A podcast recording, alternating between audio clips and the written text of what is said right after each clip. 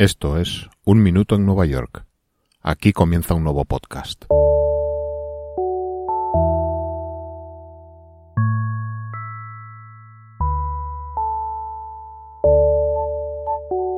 Nueva York ofrece al mundo numerosas imágenes icónicas que se hallan ya incrustadas en la cultura popular contemporánea. Hitos como el propio puente de Brooklyn, sus antiguos taxis amarillos, que hoy son ya únicamente recuerdos de décadas atrás, una vez ya reemplazados por vehículos híbridos, las luminosas y cegadoras pantallas de Times Square, el propio skyline de Manhattan o incluso el Flatiron Building con su aguda y dramática cara mirando uptown. Pero si hay una imagen que probablemente el 99% de la población mundial asociaría con esta ciudad,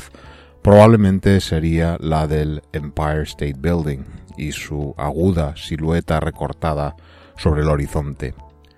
Sin embargo, por otra parte, la relación del neoyorquino con el Empire State Building no siempre es la misma que el visitante, a veces infravalorado dada la tumultuosa y no siempre propicia para la contemplación de la zona donde se encuentra enclavado, este hito de la ciudad es, sin embargo, el edificio más popular entre la población de los Estados Unidos, por delante incluso de la propia Casa Blanca. Es obligación al poner un pie en esta ciudad levantar la vista para reconocer y estudiar con la mirada, al menos durante unos instantes,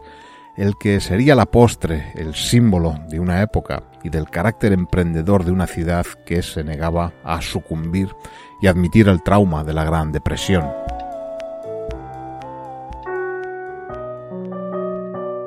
La parcela que ocupa el Empire State Building, situada en la Quinta Avenida de Manhattan, entre las calles 33 y 34, se hallaba ocupada hasta 1929 por el original Waldorf Astoria, un edificio que era el símbolo por excelencia de la alta sociedad que forjó la llamada Gilded Age, una época marcada por el masivo flujo de inmigrantes hacia los Estados Unidos desde Europa, la creación de grandes industrias que constituirían el esqueleto de esta nueva nación y las grandes fortunas creadas a su alrededor.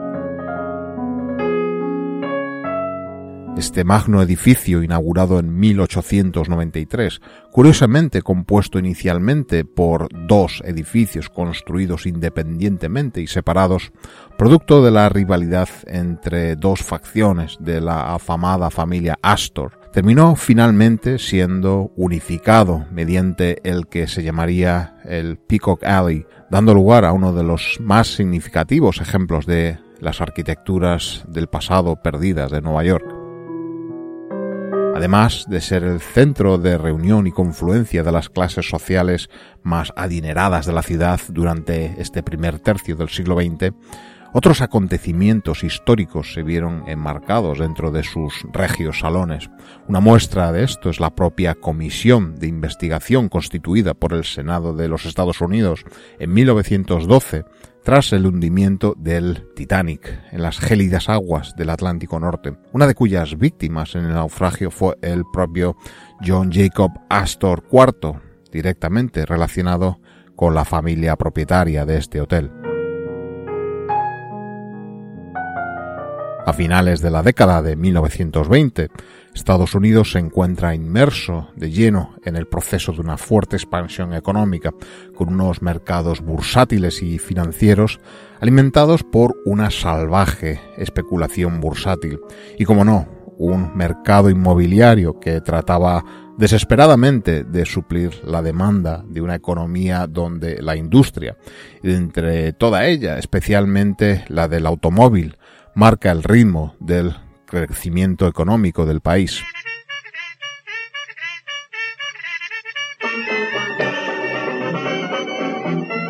Por aquel entonces, el Midtown de Manhattan y en especial la Quinta Avenida, en otros tiempos flanqueada por grandes mansiones residenciales, propiedad de las mayores fortunas del país, deja de ser el punto focal de esta clase adinerada y sus refinadas residencias, las cuales preferirán desplazarse en dirección uptown hacia el más discreto y tranquilo Upper East Side.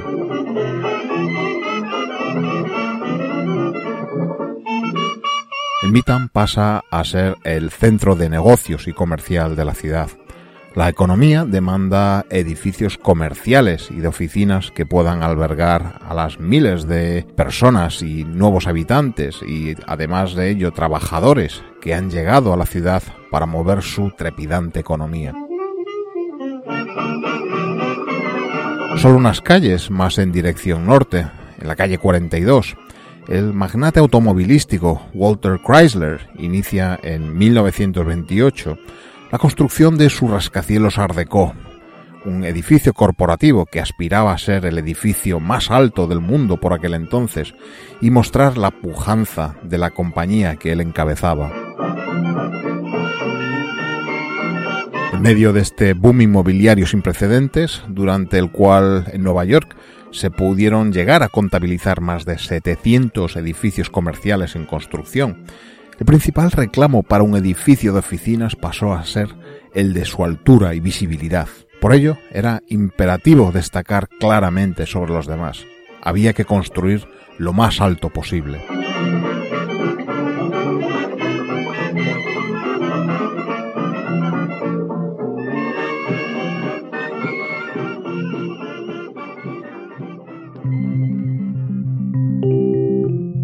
1928 parece claro que los tiempos están cambiando. Las fortunas cambian de manos y la familia Astor no es ajena a estos nuevos vientos, por lo que vende el hotel y su solar a la Bethlehem Engineering Corporation por la nada desdeñable cifra de 16 millones de dólares. Los planes de la compañía sería construir en su lugar un edificio de 50 plantas que sería bautizado con el nombre de Waldorf Astoria Office Building. Con esta determinación se comienza la demolición del histórico conjunto de edificios, la cual, y dada la sólida y masiva construcción que los caracterizaba, requiere más de 16.000 cargas efectuadas mediante camiones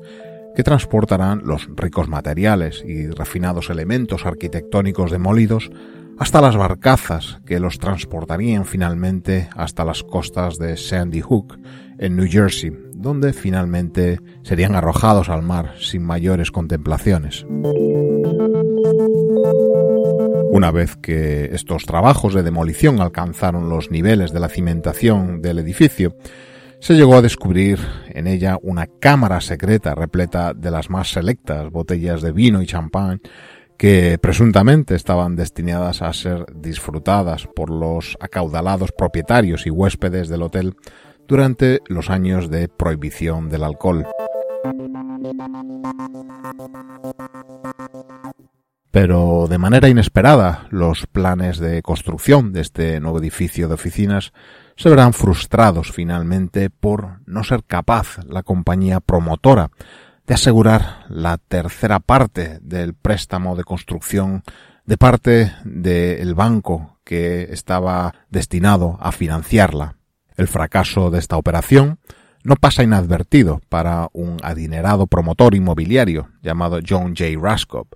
Raskop, al mismo tiempo que ocuparse de sus negocios, se encontraba muy involucrado en la vida política como secretario del Partido Demócrata y contaba con amigos dentro del mismo partido como Al Smith, anterior gobernador del estado de Nueva York y candidato a la presidencia en 1928, una elección que perdería en favor de Herbert Hoover,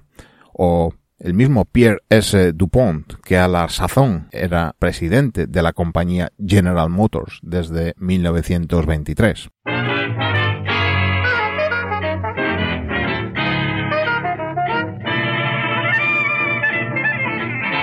Parecía aquel un trío idóneo para cometer cualquier gran empresa que se propusieran. Por una parte, Raskov y Dupont, con acceso a los fondos y recursos financieros necesarios, y Smith, con su familiaridad con todas las altas esferas políticas del Estado y del país. Desde el primer momento tendrían una visión clara de lo que pretendían hacer y desde luego no era en absoluto quedarse en las 50 plantas del edificio inicialmente anunciado en lugar del Hotel Waldorf Astoria.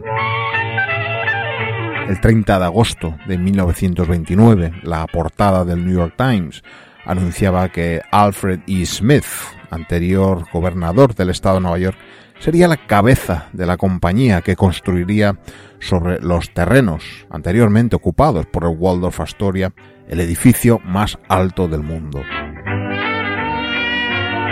El edificio tomaría el nombre del apodo dado, según algunos teóricos, al estado de Nueva York por su riqueza y recursos, Empire State. El edificio de oficinas, que se denominaría Empire State Building, se elevaría 86 plantas sobre el cielo de Manhattan y tendría un coste de construcción de 16 millones de dólares. Para el proyecto de este nuevo coloso, el trío se encomendará a los arquitectos que iban a encargarse inicialmente del proyecto del Waldorf Astoria Office Building. Estos son William F. Lamb y Richmond Shreveport de la firma Shreve, Lamb Harmon. El reto propuesto a los arquitectos era simple cuál sería la altura que se puede alcanzar con un edificio y que a la vez sea seguro. Sin embargo, el grupo de promotores mantuvo en secreto los planes referentes a la altura final del edificio, en vistas a la feroz competencia por conseguir ser el edificio más alto que se disputaría con el entonces ya en construcción Chrysler Building. Con esta configuración de 86 plantas, el Empire State sería únicamente cuatro pies más altos que el Chrysler, y Raskop y Smith albergaban temores que con tan estrecho margen, el Chrysler en ese momento en construcción ya pusiera en marcha algún plan alternativo para elevar su altura lo suficiente para arrebatarles el título de edificio más alto que tanto perseguían. Era un momento donde el edificio más alto de la ciudad era el edificio Woolworth Building, el rascacielos neogótico, finalizado en 1913. Estas rivalidades por atraer la atención del público y los potenciales inquilinos, basándose en alcanzar mayor altura, eran moneda común, estando el propio Chrysler inmerso en una lucha con tintes de rivalidad personal incluso por su altura final con el Manhattan Company Building, también llamado 40 de Wall Street, pero eso ya sería otra historia.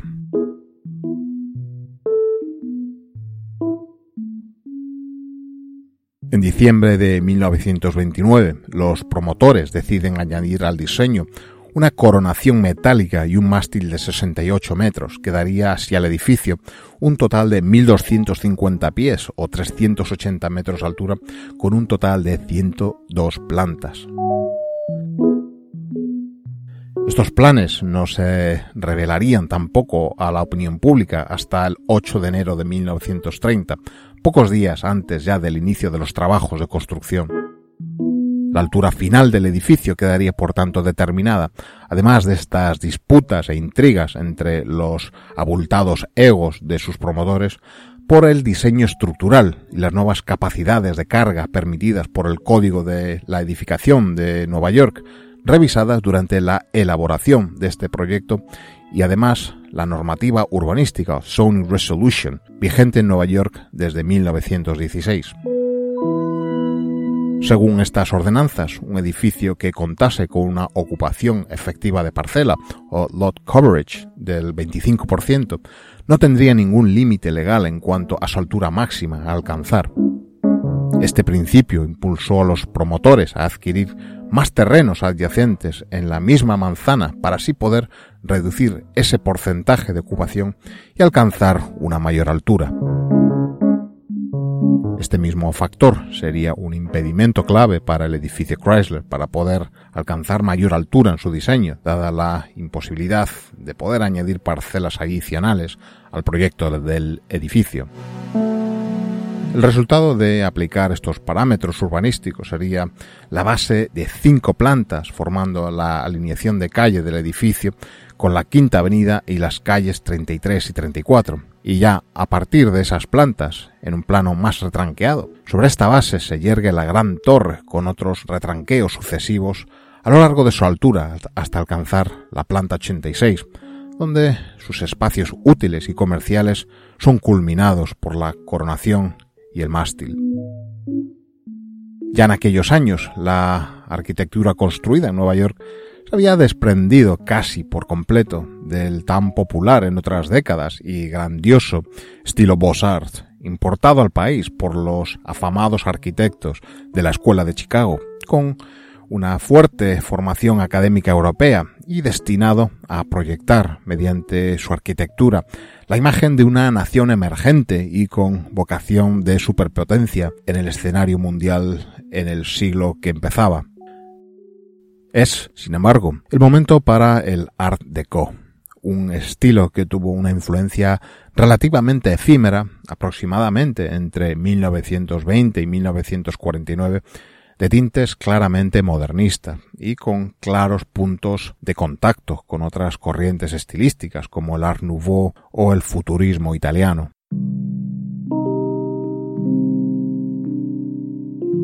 El Art Deco empleará los materiales modernos como el acero o el vidrio, pero quizá una de sus señas de identidad más marcadas sea el alto nivel de ornamentación, generalmente empleando colores metálicos y brillantes, motivos zigzagueantes, formas radiadas, dramáticas y que a veces buscarán presentar un aspecto plano y gráfico. Aún así, y a pesar de su clara expresión en elementos como su coronación o su representativo vestíbulo de entrada, estos elementos estilísticos están menos acentuados en el Empire State Building que en el tan próximo Chrysler Building. En el contexto de este competitivo frenesí entre edificios, una verdadera efervescencia de ideas, el mástil de coronación del edificio se ideó inicialmente como un punto de atraque para los cepelines que a finales de la década de los años 20 comenzaron a servir rutas aéreas comerciales entre Europa y especialmente la Alemania nazi y los Estados Unidos. Esta coronación del edificio sería de este modo el punto de desembarco de los pasajeros que descenderían desde las aeronaves allí amarradas por una escalera exterior metálica hasta el punto de control de inmigración y aduanas que se situaría en el mismo piso 86. Estos ambiciosos y quizá vistos con la perspectiva del tiempo disparatados planes que parecerían únicamente posibles en los felices y locos años 20, no acabarían llevándose a cabo, de, al menos de una manera regular, una vez finalizado el Empire State Building, habiéndose producido únicamente el amarre de un dirigible al mástil de atraque en 1931, cuando un Zeppelin o un dirigible de la Armada de Estados Unidos intentó sin éxito el amarre en más de 25 ocasiones, estando a punto de provocar una tragedia cuando los vientos lo zarandearon de manera bastante violenta. Años después, la idea sería definitivamente descartada cuando en 1937 el Zeppelin Hindenburg fuera consumido por las llamas tras el histórico accidente ocurrido en Lakehurst, New Jersey, tras una travesía del Atlántico desde Europa.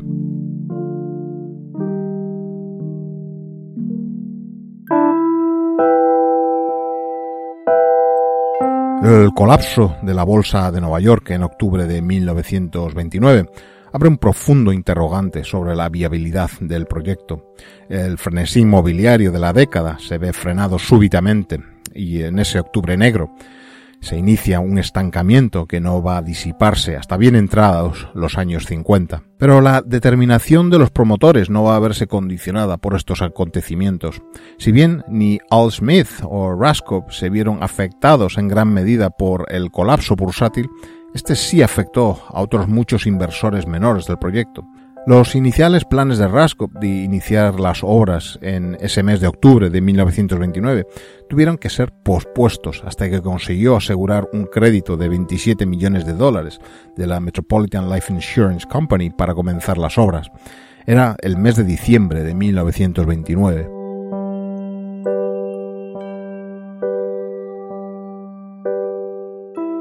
La empresa constructora que acometería esta ingente obra fue la compañía Starrett Brothers and Ecken, ya experimentada en la construcción de muchos otros edificios y que sin lugar a dudas tuvo a la altura del reto empresarial, organizativo y técnico que Al Smith y Raskop le plantearon al firmar este contrato con ellos.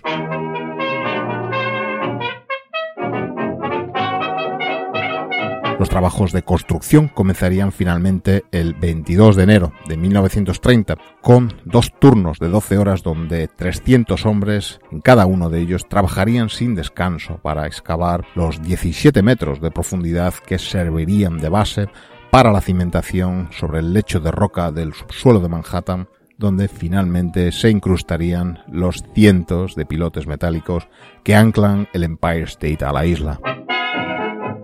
Las primeras piezas de acero correspondientes a la estructura se instalaron el 1 de abril de 1930. El traer al Midtown de Manhattan los más de 15.000 pilares y vigas de acero desde sus factorías en Pittsburgh y su zona de desembarco en el Hudson e instalarlas posteriormente en su definitiva posición en la construcción del edificio supondría un desafío para la logística y el transporte, no cometido hasta aquel entonces. A este ingente número de elementos de acero se sumarían otros materiales de construcción necesarios como el ladrillo, tabiquerías ligeras, revestimientos metálicos o piezas de fachada de piedra caliza de Indiana que hoy en día podemos contemplar junto con mármoles de Italia y Francia, maderas del Pacífico noroeste o granito de Suecia. La construcción de un edificio de tal magnitud requeriría una planificación y logística propia de relojeros suizos, lo cual supuso que se programara hasta el último transporte de materiales mediante las grúas y elevadores que tendrían programada hasta la más insignificante de las cargas a izar hasta las distintas plantas del edificio que se iban levantando. El ambicioso reto que los constructores se propusieron fue el de construir un piso por día para acelerar el proceso de construcción. Un objetivo del que estuvieron bastante cerca, con un progreso de cuatro pisos y medio por semana, superando el anterior récord en vigor hasta entonces, que serían tres pisos y medio por semana. Pero la eficiencia buscada en la construcción del coloso del Mita no se limitó únicamente a la gestión en la distribución de los materiales y recursos de construcción a pie de obra. También se buscó la eficiencia en el trabajo y la gestión de los operarios y obreros, que fue a la postre una parte esencial en el desarrollo y consecución final de la construcción. Para ello, entre otras medidas, y permitir que los trabajadores pudiesen hacer dentro de su turno de trabajo sus comidas sin tener que tomar los ascensores y descender a la quinta avenida en busca de su comida, la compañía instalará a intervalos de 20 plantas, cafeterías y comedores, donde estos obreros podrían comprar por 40 centavos de dólar su merecido lunch e incluso tomar una taza de café. Cuando se habla de estos trabajadores sería injusto no rememorar las condiciones extremas a los que estos se verían sometidos por aquel entonces, trabajando a tales alturas, y especialmente durante el proceso de montaje de la estructura de acero roblonada del edificio. La propia altura del edificio la exposición a los fuertes vientos imperantes en la zona y las precarias medidas de seguridad laboral existentes en aquellos tiempos nos dejarían esas impactantes imágenes de los obreros transportando e instalando los roblones encaramados a vigas y caminando sobre el vacío sin mayor medida de seguridad que su equilibrio y pericia, arrojando un saldo final de trabajadores fallecidos en accidentes de cinco víctimas, según fuentes oficiales de la compañía, una cifra que fuentes sindicales elevarían hasta los 42 trabajadores fallecidos. Un buen número de estos trabajadores en altura serían integrantes de la tribu nativa americana de los Mohawk, venidos desde la reserva Kanawake, cerca de Montreal, y conocidos por su ausencia de vértigo en estos entornos, lo cual les proporciona gran capacidad para trabajar en construcciones a gran altura. Estos trabajadores Mohawk eh, acabarían tomando parte en la construcción de muchos otros edificios en Nueva York e incluso acabarían estableciéndose en el barrio de Bottom Hill, en Brooklyn. A estos trabajadores en altura especializados hay que sumar otros 3.500 que en determinados momentos llegaron a trabajar simultáneamente en la construcción, tal como la fecha del 14 de agosto de 1930. Muchos de estos trabajadores serían principalmente inmigrantes irlandeses e italianos afortunados por poder ganar un salario diario en medio del desolador panorama económico y social que dibujaba la Gran Depresión, marcada por sus rampantes niveles de desempleo y pobreza.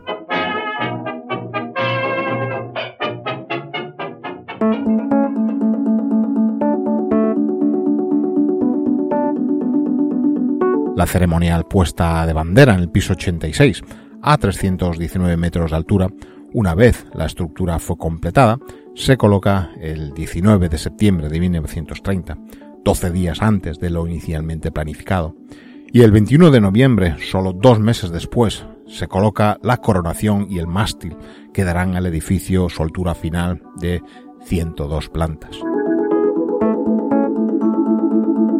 Mientras tanto, continuarán los trabajos en fachada y en el interior, con, entre otros, la instalación de los 66 ascensores que la Otis Elevator Company suministró con una velocidad de 366 metros por minuto y que supuso el mayor encargo de ascensores que la compañía había recibido hasta entonces.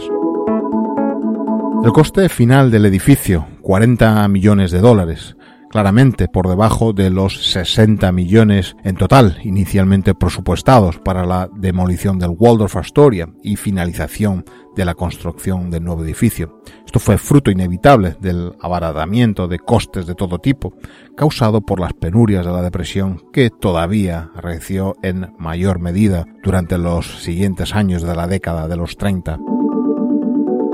la inauguración del Empire State Building, que fue todo un acontecimiento de masas en la ciudad, y con una recepción de autoridades celebrada en el piso 86, se produciría el 1 de mayo de 1931, con 45 días de adelanto sobre la fecha inicialmente prevista. Governor, we are on the top of the 86th floor of the Empire State Building, the highest point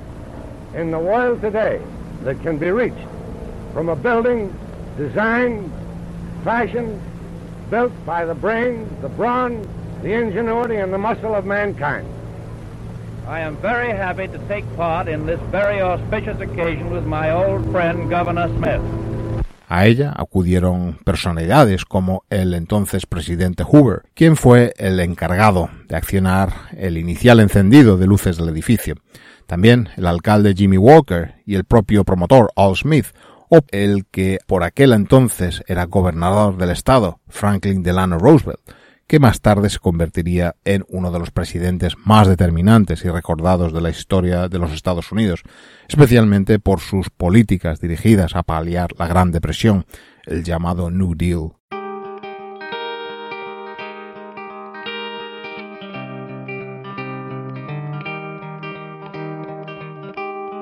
Pero al entusiasmo de los fastos y festejos de la inauguración sucedió la preocupación por la baja ocupación inicial de las oficinas por parte de nuevos inquilinos. Si bien los impulsores del proyecto lograron completar la construcción y apertura durante el estallido de la Gran Depresión, fue a partir de 1931 donde los defectos de éstas se propagaron de manera más devastadora por la economía estadounidense y mundial el mercado inmobiliario y la construcción sufriría un brutal estancamiento y una ausencia en la demanda de nuevos edificios de oficinas que se prolongaría dos décadas. La estrategia de los propietarios ante esta circunstancia adversa sería no dejar que el edificio aparentase estar vacío a los ojos de la opinión pública. La solución sería simple, mantener las luces de todas las plantas encendidas, a pesar del consumo eléctrico que ello generaría. Y si esta desesperada medida no consiguió paliar de manera determinante la ausencia de demanda por parte de nuevos inquilinos, en cambio, sí contribuyó a que la ciudad se enamorase irremisiblemente de su nuevo hito. Una vez abandonadas las utópicas y quizá alocadas pretensiones de que el Empire State fuese ese puerto de atraque para dirigibles, fue en las atracciones para el público que la altura del edificio proporcionaba lo que hizo que tanto a neoyorquinos como a visitantes les entusiasmase pagar el dólar que costaba ascender a su mirador en la planta 86 y tomar allí una bebida o aperitivo con unas inmejorables vistas del área metropolitana de Nueva York desconocidas hasta entonces para la mayoría de la población.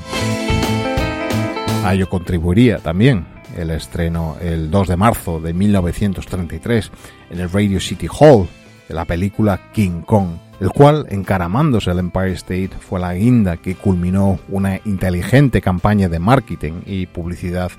para atraer la atención del público hacia ese nuevo prodigio de la arquitectura y la ingeniería.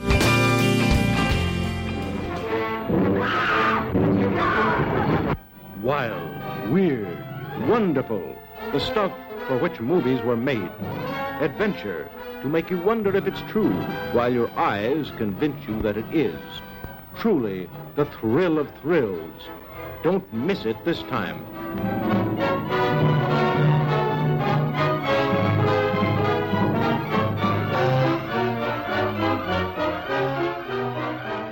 Aún así, durante los años de la guerra tampoco se vio exento el Empire State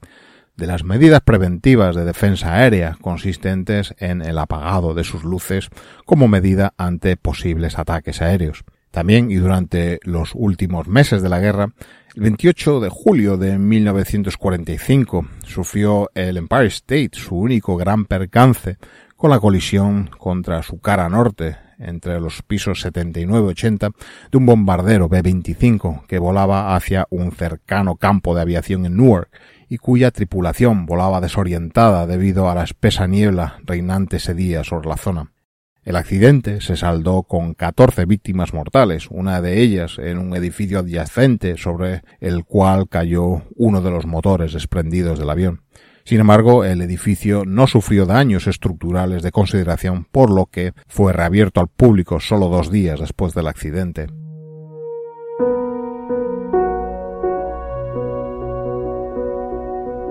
El Empire State Building no fue rentable hasta los años 50, década en la que comenzó a atraer la atención de nuevos inquilinos, gracias a la reputación y leyenda que se había creado en torno a él dentro de la cultura popular. A ello se sumó que en aquellos años dorados de la radio y la televisión, la demanda por parte de muchas compañías de utilizar su torre como privilegiada antena de retransmisión a pesar de esta entrada en beneficios en 1951, Rasco puso el edificio a la venta por 51 millones de dólares, el precio más alto jamás demandado por un edificio por aquel entonces. En los años siguientes y tras este inicial cambio de propietarios, el edificio volvería a cambiar de manos en varias ocasiones, con una serie de complejas transacciones inmobiliarias, algunas de las cuales incluirían hasta un proceso judicial en los años 80, del que fue parte el mismo Donald Trump, que pretendía hacerse junto con un grupo inversor japonés del control del edificio, una operación que finalmente no tuvo éxito. Posteriormente, en 1961, la autoridad portuaria anuncia su apoyo al nuevo World Trade Center que se empieza a concebir en el Bajo Manhattan, cerniéndose sobre el Empire State, la sombra de un futuro gran competidor y que a la postre sería el proyecto que le arrebatará el título de edificio más alto de la ciudad y el mundo que ostentó hasta 1970 a manos de las malogradas Torres Gemelas. La apertura de estas y de un observatorio para el público en su planta 110, claramente superior al piso 86 del Empire State, supuso un fuerte impacto en su cuenta de ingresos y beneficios. También muchas compañías que hasta ahora utilizaban sus antenas desde su coronación decidieron trasladarlas al nuevo complejo del World Trade Center. A pesar de estos inevitables reveses asestados por la historia y el progreso, este edificio mantenía en 1980 un número de visitas cercano a los 2 millones de personas y en mayo de ese año incluso le fue asignado un código postal propio. En 1981, la Landmarks Preservation Commission, o Comisión del Patrimonio, declara su vestíbulo, primer y segundo piso como hito histórico y en 1966 el edificio en su totalidad pasa a ser monumento histórico nacional por su relevancia en la historia de la arquitectura. Durante los años 90 se acometerán profundas obras de renovación y mejora, reemplazando los sistemas contra incendio y de alarma, ascensores, ventanas y climatización, además de hacer accesible su terraza de observación en cumplimiento de la ley de accesibilidad denominada Americans with Disabilities Act. En 2010 se inició un nuevo proceso de renovación a 10 años vista, con énfasis en la eficiencia energética y los espacios públicos para mejorar el flujo de los visitantes al edificio. En esta fase, completada finalmente en este 2019, se incluye el nuevo alumbrado exterior basado en tecnología LED. A comienzos de la década de los 2000, tras la destrucción de World Trade Center el Empire State recuperó el título de edificio más alto de Nueva York, pero ya muy lejos del trono de los edificios más altos del mundo, incluso siendo únicamente el segundo más alto de Estados Unidos tras la Torre Willis de Chicago. Hoy en día, el Empire State es el tercer edificio más alto de Nueva York tras el World Trade Center One y la torre residencial 432 Park Avenue, y en breve se verá relegado de nuevo por el nuevo One Vanderbilt, actualmente en construcción en la confluencia de la calle 42 y la Quinta Avenida.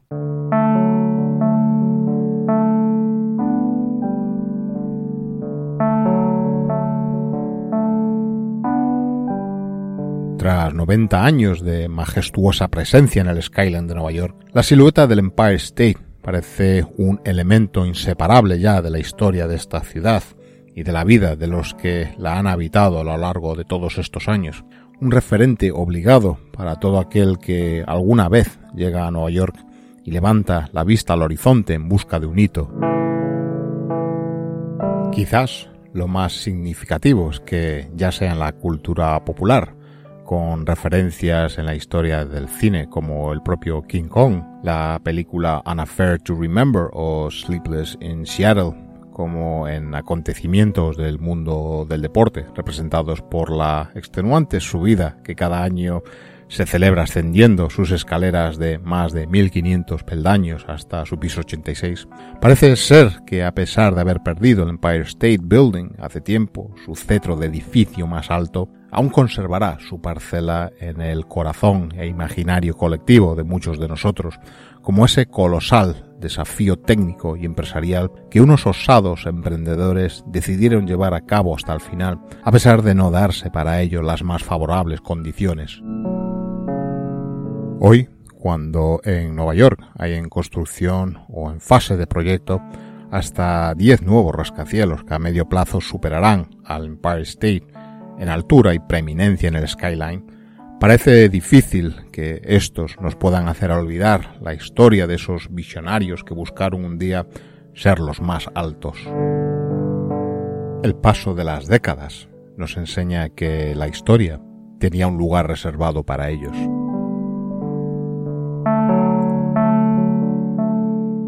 Un Minuto en Nueva York es un podcast escrito y producido en Nueva York que te trae una selección de retazos de su historia, costumbres, personajes y arquitectura, contada desde un punto de vista personal, subjetivo y no siempre riguroso.